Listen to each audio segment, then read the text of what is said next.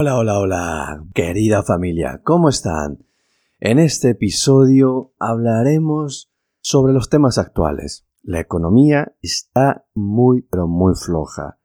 La guerra en Ucrania no sabemos hasta cuándo y cómo va a seguir afectando a cada una de las familias. Y por último, vuelve la izquierda a la región de América del Sur. ¿Cómo me irá el día de mañana? Con este cambio económico, con este cambio político, cómo nos está afectando al día a día. Así que arrancamos.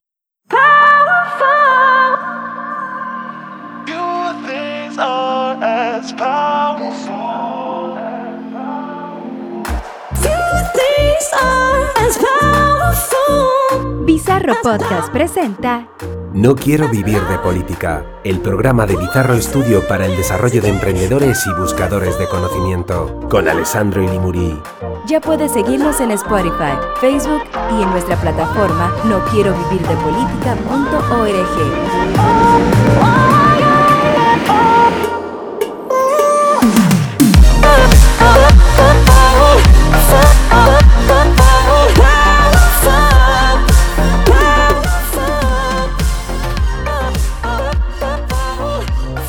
bien, querida familia, como decíamos al principio en la, introducción, estamos viendo que hay muchos cambios a nivel de la economía, de la política, o sea, no sabemos si la pospandemia o la guerra son los que están golpeando más nuestros bolsillos, pero no hay duda de que los bolsillos están muy golpeados. Estamos entrando en una fase muy pero muy crítica a nivel de la economía local, no solamente la economía mundial.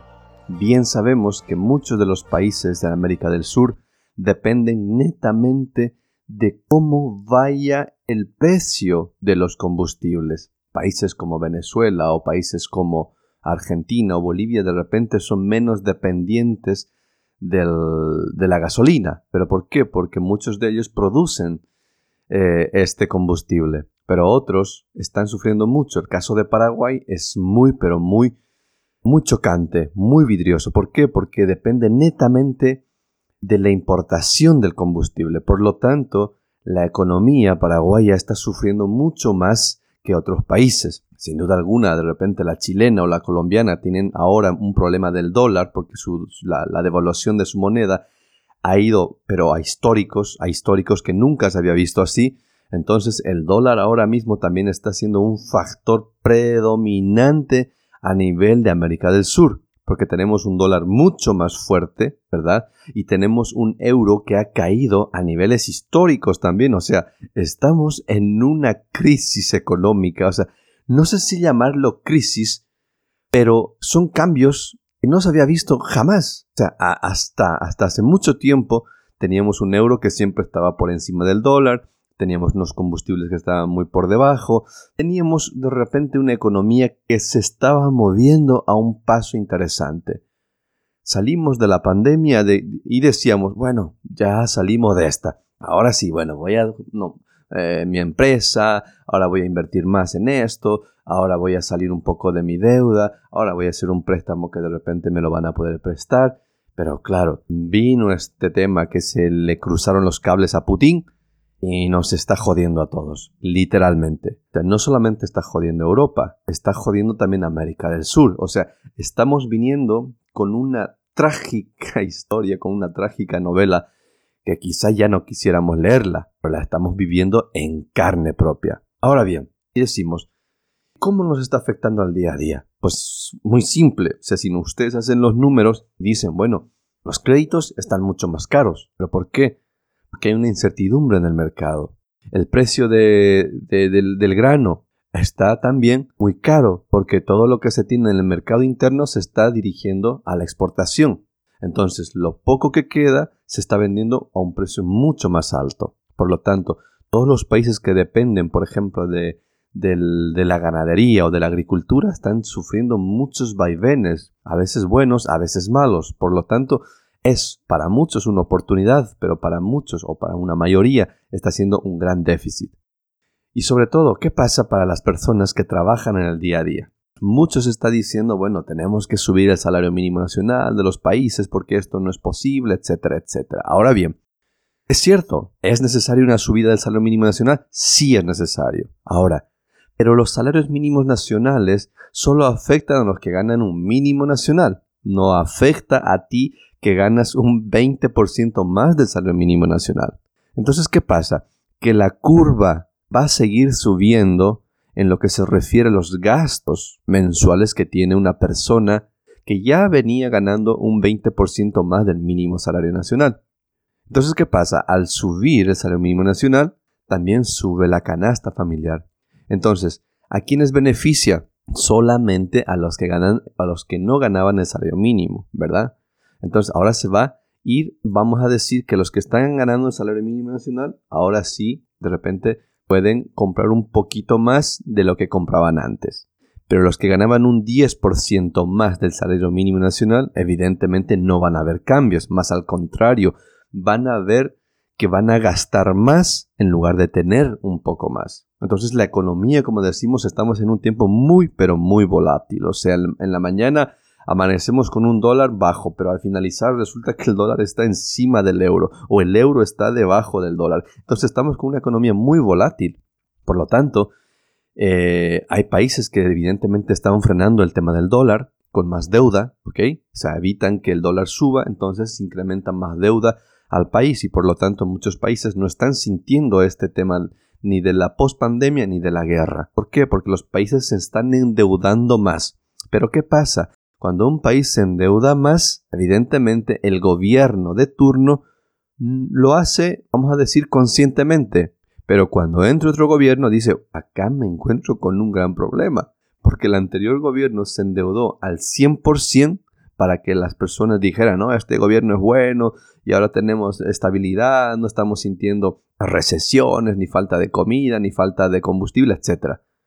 Pero claro, cuando entra otro gobierno, le dice al pueblo, oye, el anterior gobierno se endeudó al 100% y si nosotros seguimos a este ritmo, vamos a aparecer con una deuda impresionante que no podremos pagarla. Caso de Argentina, un país que se endeudó muchísimo y que ahora el FMI le está poniendo la soga al cuello. Entonces, ¿qué pasa?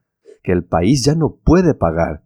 ¿Y lo sienten? ¿Quiénes lo sienten? Los ciudadanos, porque son los que van poniendo dinero con sus impuestos, con sus, con sus contribuciones sociales, para que el Estado funcione. Entonces, ¿qué pasa? Cuando hay países en Sudamérica que dicen, no, acá no pasa nada, acá si hay guerra, si hay pandemia, estamos súper bien. Ojo, ojo, estarán súper bien y me alegro. Pero ¿qué pasa cuando esa deuda sea muy alta y no se pueda refinanciar? Entonces ahí sí que habrá un gran problema. Es por eso que es mucho cuidado con los países que dicen que están súper bien, que no sienten nada, pero ojo, que quizá ese gobierno de turno te está endeudando muchísimo que no te estás dando cuenta y que no lo vas a sentir vos, o sea, no lo sientes tú que tienes 50, 60, 70 años, lo vas a sentir tu hijo que tiene 20, 25, que en 10 años, cuando ya no esté ese gobierno, se va a encontrar con una deuda atroz y que al final, al final, también se verán en juego tu jubilación, porque para pagar deuda o para refinanciar deuda tendrán que utilizar algún dinero. ¿Y cuál es el dinero? El dinero de los contribuyentes. ¿Qué contribuyentes van a ser? Incluso tocarán dinero de los jubilados. Entonces es un tema muy, pero muy vidrioso. Entonces, ¿qué podemos hacer? ¿Desesperarnos? ¿Empezar a decir, bueno, pues ahora qué hago? No, lo importante es de repente empezar a diversificar, diversificar una economía, diversificar en, otro, en otra unidad de negocio. O sea, de repente hay formas de poder mediar con esta situación. Ahora bien, ¿qué pasa con la política? ¿Cómo está influyendo la política en, en la región del sur? Vemos que la izquierda, la ideología de izquierda está tomando mucha más fuerza en América del Sur. Ya tenemos prácticamente varios países, ¿verdad? que están con la izquierda. Son pocos los que mantienen una ideología, vamos a decir, centro o centro derecha. El único caso, de repente, o únicos casos más relevantes son el de Brasil, que mantiene una, una, una centro, un centro derecha, una derecha extrema, como le llaman otros también. Pero después Argentina está con izquierda, Bolivia está con izquierda, Chile está con izquierda, Colombia está con izquierda, Perú está con izquierda, Venezuela está con izquierda. Entonces Uruguay, que mantiene ahí una, algo de neutralidad, ¿verdad? Pero, pero el resto, envuelto a, ese, a, a la llamada el socialismo del siglo XXI. Evidentemente ya es un socialismo más moderado, ya no es el socialismo extremo que tenía eh, Chávez o que tiene Maduro actualmente, o que tenía los Kirchner, o que tenía eh, Morales, eh, etcétera, o el mismo en Ecuador, también, ¿verdad? Correa. O sea, esta nueva izquierda es como que se ha moderado, sabe que el extremo ya no le va a llevar a una a un buen ritmo. Y de hecho, ese extremo fue los que le expulsaron de sus gobiernos, porque la gente se cansó. Se cansó de ese, de ese odio, de esa xenofobia, de decir, no, aquí no extranjeros, aquí nacionales, y, e irse a un tema muy, muy extremo, ¿no? Entonces yo creo que todo eso ayudó mucho a que ahora la izquierda intente volver, pero mucho más suaves, muy suavecito, incluso Maduro, fíjense, ya no está con esa con esa voz que decía antes, no, acá no, pa, no pisa ni Dios, etc. Entonces ya se ha calmado todo, pero no del todo, o sea, tiene muchas, muchas vertientes. ¿Qué significa eso? Que hay una inversión importante de Rusia, ojo, inversión. Para, para Rusia no hay gasto. Para Rusia es una gran inversión tener a Sudamérica de su lado. Pero no solamente Rusia, también China. Entonces, ¿qué pasa? Que anecdóticamente, ¿verdad? Eh, una ideología socialista odia el capital, pero para llegar al poder necesita de capital. Entonces, ¿qué pasa? Hacen esas alianzas con gobiernos opuestos al de Norteamérica, al de Estados Unidos más propiamente, caso Rusia, caso China. Entonces, ¿qué pasa? China y Rusia están invirtiendo mucho en las políticas de izquierda. ¿Para qué? Para poder pisar más fuerte en esta región, porque es la región que se está desarrollando. Europa está muy desarrollada, o sea, ya es un mercado bueno para el consumo, pero no para las fábricas, porque la mano de obra es mucho más cara, mucho más costosa. En cambio, en Sudamérica es una mano de obra barata, cualificada en muchos casos. Entonces, es, es, es todavía un campo, vamos a decir, muy interesante para las, para las ambiciones y para las proyecciones tanto de Rusia como de China.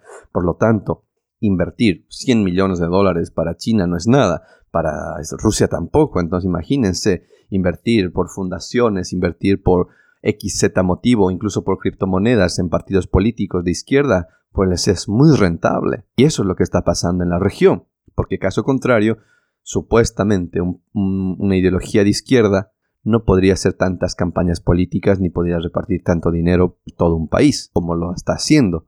Entonces, ¿de dónde sale el dinero? No creo que salga de la vecinita que tiene una vaca, ni del, ni del señor que tiene 70 años y que solamente tiene cultivos de, de algún tipo de, de, vegetal o de hortaliza, etc. ¿Me entienden? Entonces tiene que salir de algún lado ese dinero. En otros países el narcotráfico está muy fuerte. El caso de Bolivia es un narcotráfico pero atroz, que de hecho Bolivia ahora está considerado como un centro de abastecimiento de, de lo que es la cocaína y después se distribuye con puentes en, Paraguay y de Paraguay va saliendo a Europa. Entonces vamos viendo que los países se están subvencionando también con cosas ilegales, ya sea el narcotráfico, ya sea el lavado de dinero o ya sea el contrabando. Por lo tanto, estamos en una época donde es como se dice, en el amor y en la guerra se vale todo. Y como estamos en la guerra, se vale todo. Acá da igual si, eres de izquierda y, eres narcotraficante. Acá da igual si eres de derecha y eres lavador de dinero. Acá da igual todo. Acá lo importante es llegar al poder. ¿Y a quién le interesa que lleguen al poder? Pues países como Rusia y como China que necesitan, necesitan que Sudamérica esté al lado de ellos, no contra ellos. Entonces ahora es como que todos están en contra de Estados Unidos porque Estados Unidos juega un papel muy, pero muy, muy predominante. ¿Por qué? Porque ya tiene muchas políticas internas en Sudamérica, pero no, no vamos a decir de políticas que dañen a los países, sino de políticas eh, de cooperación, políticas de intercambio de estudiantes, políticas de, de trabajo incluso con muchos países. Entonces, de alguna manera Estados Unidos va a tener que poner más de su lado a Sudamérica. ¿Para qué? Para que estos gobiernos se lo piensen dos veces antes de hacer acuerdos o antes de entregar con un contrato, con un cheque eh, en blanco a Rusia y a China. Entonces hay mucho, hay mucho por delante. Y además de ello, imagínense en esta época de, eh, crisis eh, de, gas, crisis de, del, petróleo mismo, por el tema de los combustibles, se va a ir a un tema netamente de recursos naturales. ¿Y dónde están los recursos naturales más predominantes? Pues en América Latina.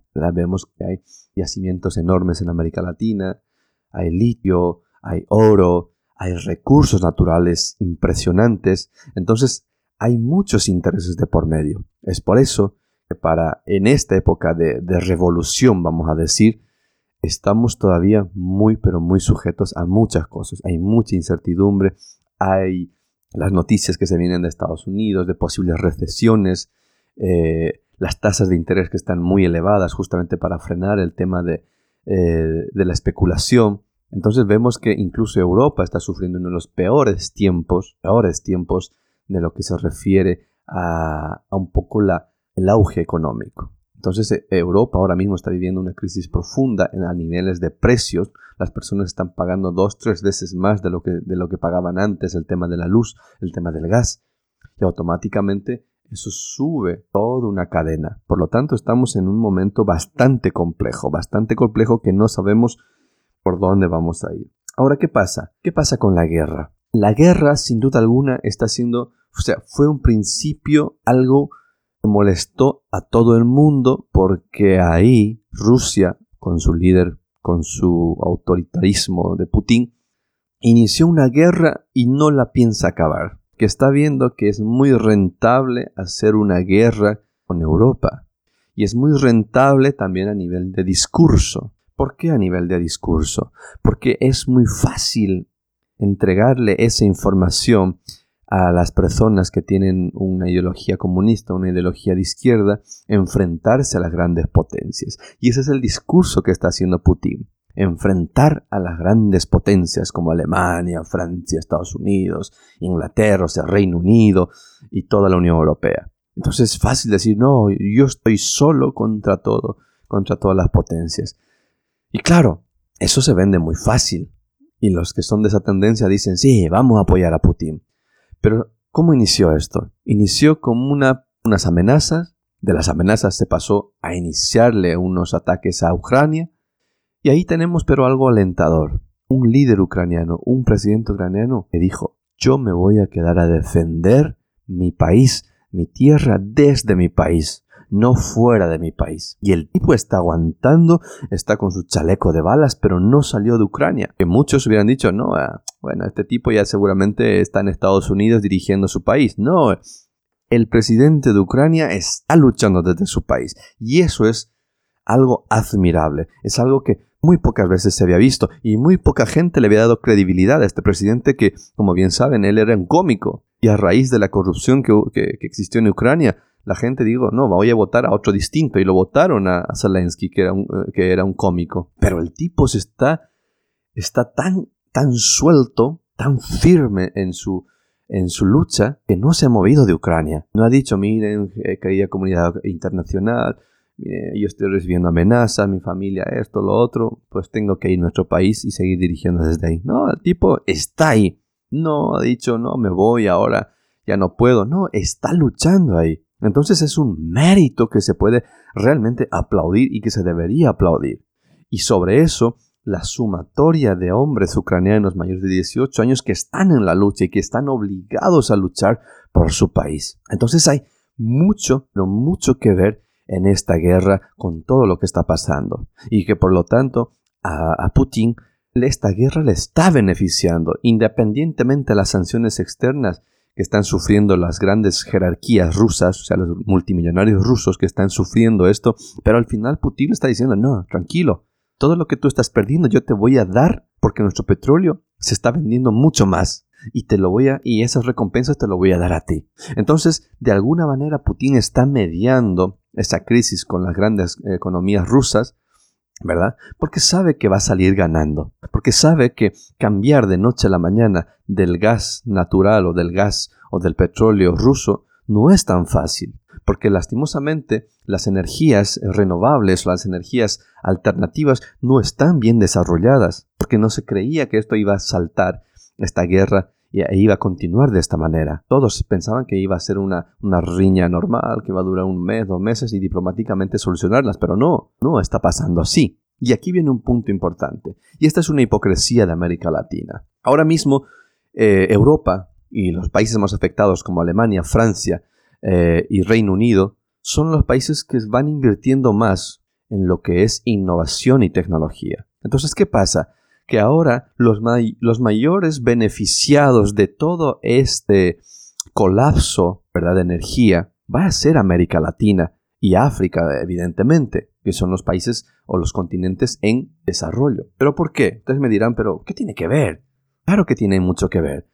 Porque al tener esta presión impresionante, por ejemplo, eh, el caso de Alemania, está acelerando los procesos de inversión en investigación y tecnología para encontrar una energía alternativa. Entonces, ¿qué pasa? ¿Por qué digo que es una hipocresía de América Latina? Porque América Latina está muy calladita, está calladita. Dicen, bueno, nosotros acá, mientras no nos llegue, estamos bien. Tenemos pan, tenemos una Coca-Cola o agua o lo que sea y podemos remar. Ah, o sea, ahí está la hipocresía.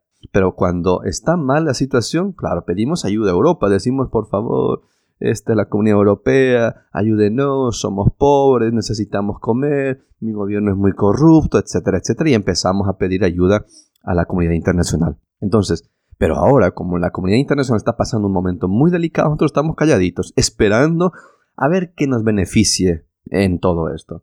Entonces, Europa ahora mismo está acelerando los procesos de inversión para encontrar una alternativa al gas ruso y a la energía rusa y al, petróleo ruso. Pero hasta que no se encuentre eso, evidentemente los que están pagando los platos rotos son ahora mismo los alemanes. Entonces, ¿qué pasa? Que cuando encuentren una energía que pueda sustituir en corto plazo a la energía rusa, al gas ruso y al petróleo ruso, entonces esa, esa tecnología va a beneficiar no solamente a Alemania, al mundo entero.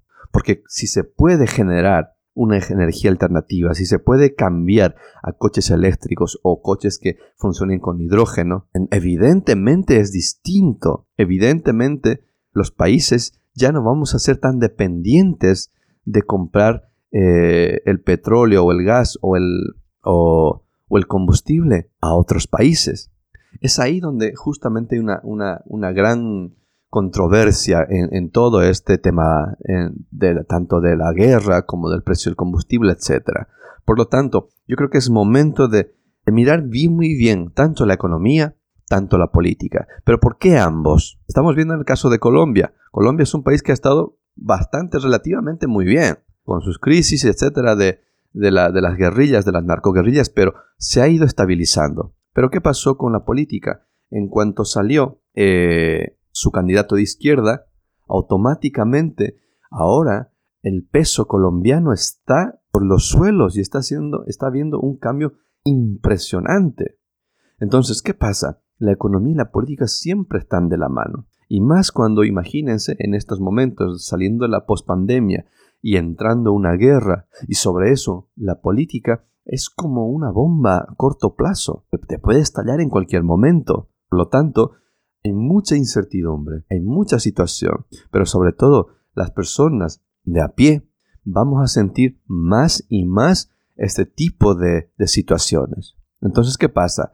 Quizá en estos momentos muchos dicen, entonces, ¿qué hago? ¿Me mantengo en mi trabajo o, o me salgo de mi trabajo, invierto en esto, invierto en lo otro? Sí, puede ser muchas cosas, pero en este momento es creo que mucho mejor ver cuidadosamente dónde se va a invertir, ¿verdad? Y sobre todo, si tienes un empleo, cuídalo. O sea, cuídalo porque no es momento de, decir, bueno, no, ahora me salgo porque ya estoy cansado. No, es momento de cuidar tu empleo hasta que pueda verse un panorama distinto. No obstante, también es un momento interesante para cambiar de empleo. ¿Por qué? Porque el mercado está cambiando paulatinamente y está requiriendo mayores eh, mayores empleados más cualificados y con más experiencia. Entonces, hay que tomar nota de una parte y de otra parte. Em, yo creo que para concluir, para dar una conclusión sobre lo que es la guerra, la economía y el retorno de la izquierda en América Latina, pues creo que lo mejor es que sea el gobierno que sea, es importante que las personas podamos salir adelante de esta crisis mundial tanto con las ayudas sociales que puedan dar los gobiernos, tanto con el tipo de interés en los préstamos que puedan dar los gobiernos, y sobre todo con el acceso, ¿verdad?, a esos créditos, ya sea para vivienda, ya sea para otro tipo de inversión. Porque es el gran problema en América Latina. Las tasas de interés son generalmente muy altas. Entonces es difícil que una persona que gana un salario mínimo pueda acceder a una vivienda. ¿Por qué? Porque se le complica, porque el banco directamente no le va a dar, y más en estos tiempos, ¿verdad? Por lo tanto, a tomar en cuenta todo esto. Y sobre todo, seguir apoyando, creo, una causa que va a ser no a la guerra. Muchos de repente se están cansando de, lo que está haciendo esta guerra y al final están diciendo estos ucranianos, hijos de su madre, pues que, que de una vez Rusia los aplaste y ya está y así se acaba la guerra. Pero ojo señores, el hecho de que ahora mismo Rusia mantenga en vilo a toda la comunidad internacional es un punto que no deben olvidar.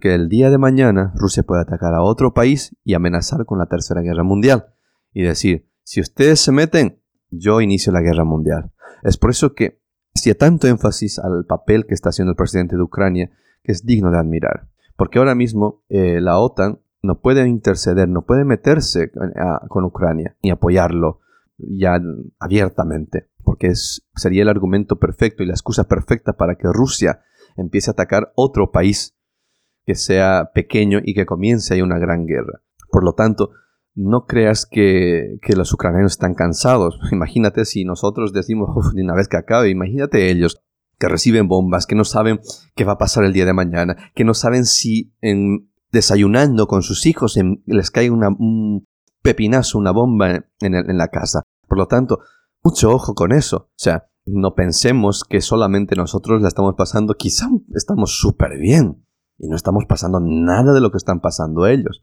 Por eso, mucho ojo. Y, yo creo que el, mejor aliento es, incluso en las redes sociales, que les gusta mucho eh, jugar con el dedo, bueno, pues apoyar esas noticias que van a favor de Ucrania, porque creo que es la forma, por lo menos, más pacífica de decir estoy en contra de esta guerra y sobre todo estoy en contra de, de, un país que le está quitando muchas cosas, sobre todo le está quitando las ganas de vivir a muchas personas y a otras les, les quitó directamente la vida. Pero sobre todo, ¿Cómo va a quedar Ucrania después de terminar esto? Destruida. ¿Y cómo se va a construir ese país? ¿Entienden? Entonces, es la identidad de un país, identidad de una persona que nació en Ucrania, que necesita mantener su identidad, que necesita mantener su cultura, sus costumbres y ser independientes, ser soberanos ante todo. Pero ahora está en peligro todo eso. ¿Por qué? Porque hay un país vecino que le está atormentando y le hará la vida imposible hasta que digan y la OTAN diga ahora atacamos. Y ahí comienza algo mucho peor. Es por eso que es mejor mantener la guardia, mantener el apoyo a Ucrania, que eso va a ayudar muchísimo para que muchas personas digan merece nuestro apoyo y no hagan un comentario xenófobo o racista incluso y decir bueno que estos que estos tipos de una vez mueran y así ya no estamos sufriendo todos. Entonces creo que es un momento de madurez, de madurez intelectual, de leer antes de opinar, que eso es muy importante porque hay mucha fake news, hay mucha noticia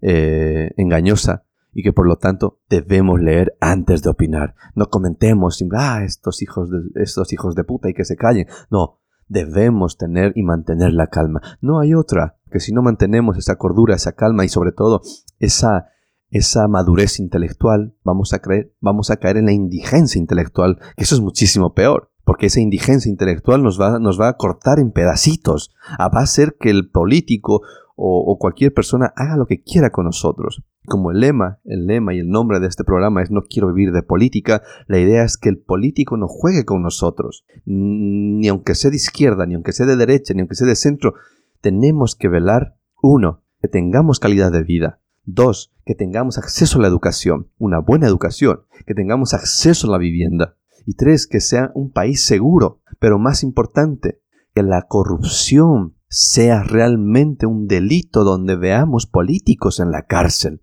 y no solamente personas civiles que roban pollos o gallinas que ya están en la cárcel. Con esto no quiero hacer una apología de decir, ah, hay que meterlo, no, sino que el que roba está mal, pero el que está robando el dinero de miles de contribuyentes Evidentemente dice, no, pero es que no me está haciendo daño, pero está haciendo daño en nuestros bolsillos y se está llevando una vida de la hostia con el dinero de la otra, de los contribuyentes. Y se está riendo en la cara de cada uno de ustedes que le siguen votando a ese, a ese político de turno. Muy bien. Así que bueno, Querida familia, la guerra, la economía y la situación a nivel mundial, con el retorno de la izquierda también, está siendo interesante.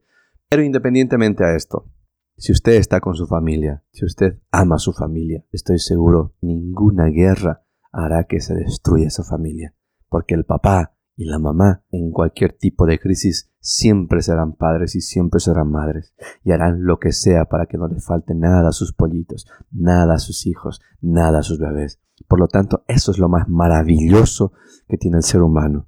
En cualquier guerra, en cualquier tipo de conflicto, ese papá, esa mamá harán lo que sea para que sus hijos no pasen hambre, para que sus hijos tengan vestimenta, para que sus hijos tengan un techo. Y eso es aplaudible, y eso es lo más hermoso, lo más bello en la calidad humana, preocuparnos por los nuestros y hacer que ellos estén mejor que ayer. Así que, querida familia, gracias por estar ahí, gracias por mantenerte siempre en este programa de No quiero vivir de política. Así que agradecerte siempre tu tiempo, tus minutos en, el auto, en la oficina, en tu casa, haciendo lo que tengas que hacer, pero escuchando este, este pequeño y breve episodio. Así que soy Alessandro Limurí y hoy estuviste en un episodio más de No quiero vivir de política. Cuídate mucho y hasta pronto. ¡Espartanos! ¿Cuál es su profesión?